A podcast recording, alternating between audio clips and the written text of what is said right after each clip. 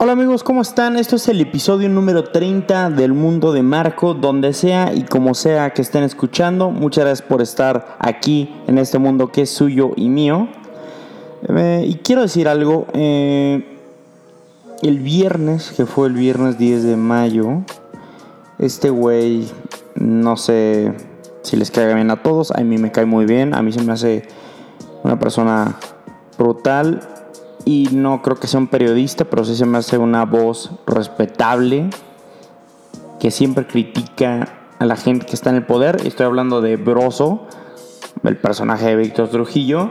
Y la razón por la que eh, estoy hablando de él en este podcast, que es todo menos cosas serias, es porque vi en su canal de YouTube los videos eh, donde hablaba de las conferencias que hace el presidente de este país eh, burlándose o criticando o señalando que muchos periodistas que están en esas ruedas de prensa son mm, pues puestos ahí por el gobierno, ¿no? Eh, después en Twitter hubo una sobrereacción enorme, creo que fue trending topic este vato dos días. Muchos eh, lo masacraban por estar contra AMLO y muchos estaban con él por criticar, ¿no? Pues al poder, ¿no? Por ser una voz libre, ¿no? Una voz valiente. Mm, yo no sé, yo no sé si soy chairo, si soy fifi o si ustedes sean fifis o si son chairos, pero creo que este vato broso es una verga como pocas en el país. O sea, tiene una pasión, tiene una adicción, tiene una profundidad tiene un humor sofisticado. Eh, no sé, creo que es una maravilla. Eh, se me hace increíble lo que hace desde que lo veía yo. Porque a mi mamá le gusta. O sea, mi mamá hizo que a mí me gustara Broso. Entonces, tiene su canal de YouTube. Y sé que no es nada de eh, normal, de contenido normal que tiene este podcast. Pero sí se me hace algo muy valioso. Un cabrón de esa magnitud en el pinche país en el que vivimos. Entonces tiene su canal de YouTube Broso. Si no saben quién es Broso, pues no sé qué les pasa en su vida. Pero tienen la oportunidad de conocerlo. Eh, y tiene un programa diario, eh, diario sobre pues, la actualidad ¿no? del país. Eh, lo recomiendo mucho. Y pues, como estaba viendo sus videos, pues me animé obviamente a grabar hoy porque pues habla tan bien y se expresa tan bien y es tan chido escucharlo que pues, no sé, me inspiró, güey. Y dejando, dejando todo esto de lado, independientemente si son chairos o fifis, no importa, porque en este mundo de Marco todos somos iguales. De hecho, aquí no hay presidentes. Uno pensaría que yo sería el presidente, pero en este mundo no hay presidentes, no hay fronteras, no hay nada de eso. Pero tampoco somos socialistas. Entonces, eh, Estamos en un buen lugar en este mundo. Y voy a hablar en este podcast de los playoffs de la NBA que han estado absolutamente increíbles. Voy a hablar un poquito de la liguilla, en especial obviamente de Cruz Azul, que no sé cómo, cómo explicar lo que pasó. Es difícil y es mmm, complicado. No sé cómo explicarlo de Cruz Azul. Voy a, voy a intentar meterme un poco porque no, no escribí hoy nada. Estoy haciéndolo a capela. Pero bueno, y también voy a hablar un poco de Game of Thrones. Un poco de Game of Thrones también, que está, eh, creo que decepcionando un poco. Primero voy a hablar de los playoffs de la NBA que han estado increíbles. Algunos están diciendo que esta segunda ronda, que ya terminó, eh, fue la mejor de la historia. Eh, creo que hay muchísimos storylines en esos playoffs. creo que hubieron muchísimos buenos partidos, creo que hubieron muchísimos buenos momentos. Y voy a empezar con lo que pasó ayer justamente cuando se enfrentó Toronto contra Filadelfia en el juego 7 de la semifinal de la conferencia del Este, donde los Toronto Raptors le ganaron a, los Sixers de último minuto. De hecho, fue el primer tiro ganador en juego 7 en la historia de la NBA y lo hizo Kawhi Leonard. Ya he hablado de él en este podcast. Me hace una bestialidad de jugador. Es un small forward o alero creo que se le dice en español, que juega en los Raptors, estaba en San Antonio. Ocurrió algo extrañísimo en San Antonio el año pasado, exigió ser intercambiado, lo intercambiaron y ahora llevó a los Raptors a una final de la Conferencia del Este, haciendo un tiro increíble que rebotó tres veces en el aro antes de meterse. El, el mismo tiro que ves en esas películas de deportes donde dices, ah, qué mierda. Ese tiro pasó y fue algo, fue algo realmente mágico. No pude ver yo el partido porque andaba un poco ocupado. Pude ver el final del partido, lo cual agradezco demasiado. Y seguramente si tienen alguna eh, cuenta de deportes en Facebook, en Instagram, en Twitter, pues seguramente ya vieron el disparo. Si no, recomiendo mucho que lo vean. Eh, en cualquier portal de deportes en Instagram. Ya les he dicho que sigan a House of Highlights si quieren seguir, sobre todo deportes de Estados Unidos. Entonces recomiendo mucho esa cuenta en Instagram, House of Highlights. Ahí lo pueden ver. Y brutal, brutal no simplemente por el tiro, sino por en sí la historia. Fue intercambiado de San Antonio. Eh, los Raptors eh, habían sido siempre una franquicia fría, fría en los playoffs, hijos de, LeBron James. De hecho, si se van al archivo de este podcast, van a encontrar el primer podcast de este programa, se llama eh, Lebronto, porque LeBron James siempre se había cogido históricamente a los Raptors porque siempre eran muy pecho frío en las instancias finales de, la NBA. Y ahora mismo con Kawhi Leonard tienen otra profundidad porque Kawhi Leonard es un gran jugador no solamente del costado ofensivo, sino defensivo. Algunos dicen, por ejemplo, Colin Cowherd, este periodista que se ve mucho, que no es tan bueno haciendo a sus jugadores mejores, que no se comunica tanto. Pero después de, ver, de ver lo que está haciendo, creo que está en el top 3 de mejores jugadores de la liga. Y del otro lado, en Filadelfia, hay un contraste porque tienen un núcleo de jugadores espectacular.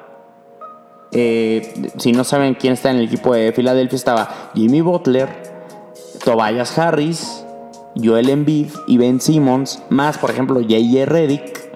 Entonces, si me dices, si me dices esa, ese line mm, yo pienso que puede ser un equipo candidato a ganar todo. Y por el otro lado, los Toronto Raptors, en nombres no tienen, o sea, Kawhi Leonard, Kyle Lowry, que siempre es horrendo en playoffs, Danny Green, eh, Pascal Siakam, Serge Ibaka, eh, Van Fleet, o sea, si me dices por nombres Filadelfia, me sonaría más equipo de campeonato. Sin embargo, Kawhi Leonard es así de bueno. Eh, muy buena serie, se fue a siete partidos. Muy problemáticos, como también muy jóvenes todos los jugadores de Filadelfia. Ben Simmons tiene un talento increíble, pero, pero carece de jumper. Y con jumper me refiero a que el güey no puede disparar de media distancia.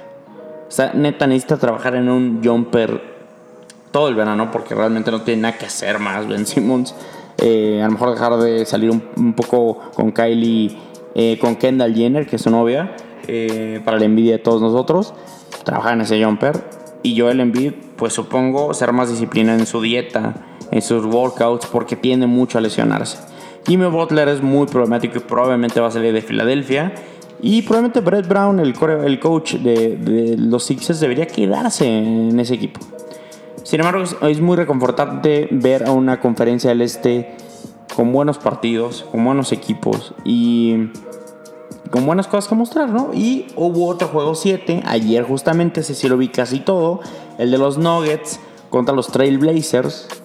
Los Trailblazers ganaron bien y tienen uno de los dúos de guardias más electrizantes e infravalorados de toda la NBA, Damian Lillard y CJ McCollum sobre todo CJ McCollum, nadie lo considera un All-Star y es un All-Star. Ayer jugó brutal, de un jumper increíble.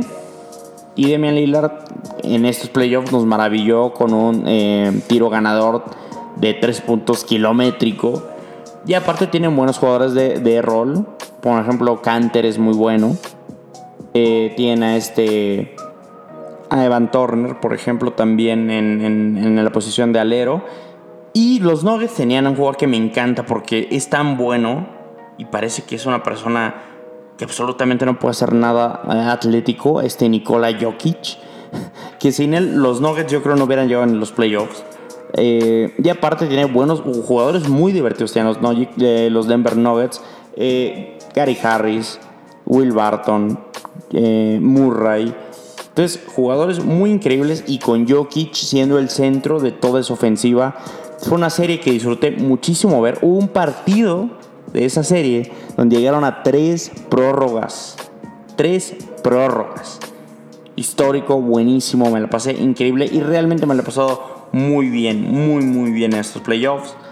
Y otras cosas, no, series que no llegaron a 7 partidos, pero que fueron muy buenas, como por ejemplo la de Warriors contra los Rockets, los Warriors, que se les lesionó en la primera ronda eh, de Marcos Cousins. En esta serie se les lesionó Kevin Durant. Y todos andaban diciendo, mm, los Warriors están dependiendo mucho de Kevin Durant. Tal vez Steph Curry y Clay Thompson y Draymond Green no son tan buenos como pensábamos. Entonces se lesionó Kevin Durant y literal los Warriors como que dijeron, simplemente es el chip de cuando ganamos antes dos campeonatos. O sea, eh, Steph Curry parece que se fue Kevin Durant y Steph Curry volvió a ser ese Steph Curry que ganó el MVP de la, de la NBA. Volvió ese Clay Thompson que había estado asqueroso los primeros, que te gusta, tres juegos de la serie. Y Steph Curry es un jugador que te cambia los partidos. Porque cuando está intratable es imposible ganar a los Golden State Warriors. Es demasiado electrizante, tiene demasiado impacto. Cuando hace esos triples kilométricos que no tienen ningún sentido, que ni en los videojuegos se pueden hacer, desmoraliza completamente al rival y se vuelve un pinche espectáculo ver a ese equipo porque cuando ocurre está bien, generalmente todo el equipo está bien. Y se vuelve un festival de buen, de buen fútbol, de buen básquetbol porque todos pasan la bola.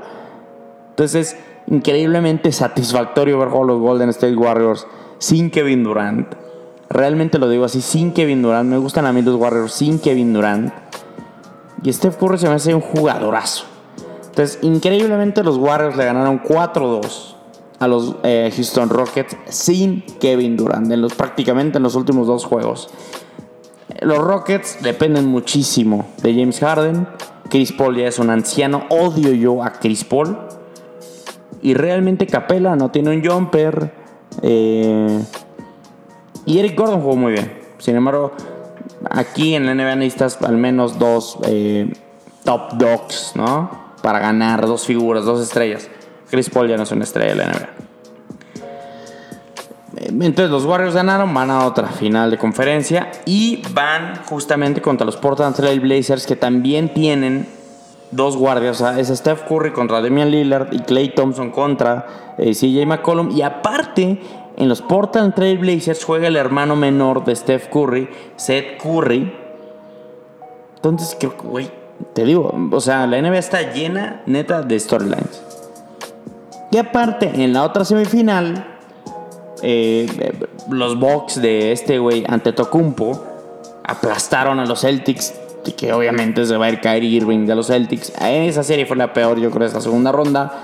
Van a ir contra los Toronto Raptors, donde se van a enfrentar los hermanos Gasol, donde vamos a ver una serie Giannis Antetokounmpo contra Kawhi Leonard. O sea, no te digo, eh, no te digo que alguno de estos equipos le podría ganar a Golden State porque realmente no lo creo.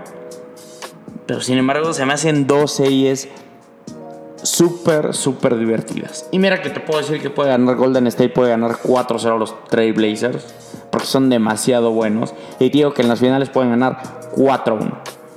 Pero aún así, creo que todos los partidos van a ser muy, muy cerrados y muy, muy divertidos.